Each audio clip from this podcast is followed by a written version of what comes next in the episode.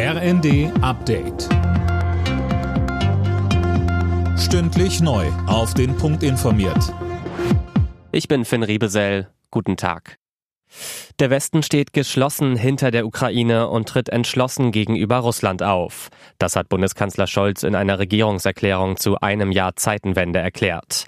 Er sieht in dem Konflikt aber auch China gefragt. Enttäuschend ist, dass China beim jüngsten Treffen der G20-Finanzminister nicht mehr bereit war zu bekräftigen, was noch beim Gipfel in Bali Konsens war, eine klare Verurteilung des russischen Angriffs. Meine Botschaft an Peking ist klar. Nutzen Sie Ihren Einfluss in Moskau, um auf den Rückzug russischer Truppen zu drängen und liefern Sie keine Waffen an den Aggressor Russland.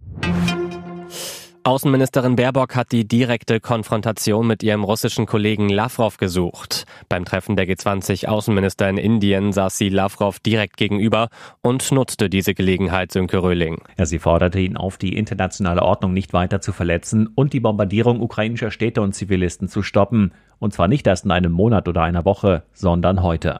Dass sie gleich die erste Gelegenheit nutzte, um Lavrov zur Rede zu stellen, hängt mit dem letzten G20-Gipfel auf Bali zusammen. Da war Lavrov sofort nach seiner Rede abgereist. Jetzt musste er sich dieser Kritik stellen, soll aber nur mit einer abfälligen Handbewegung reagiert haben.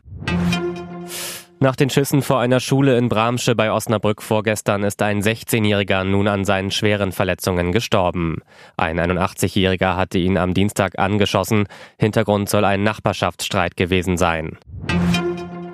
Der Arbeitsmarkt in der Eurozone ist trotz Energiekrise robust. Die Arbeitslosenquote lag im Januar unverändert bei 6,7 Prozent, minimal über dem Allzeittief vom Februar.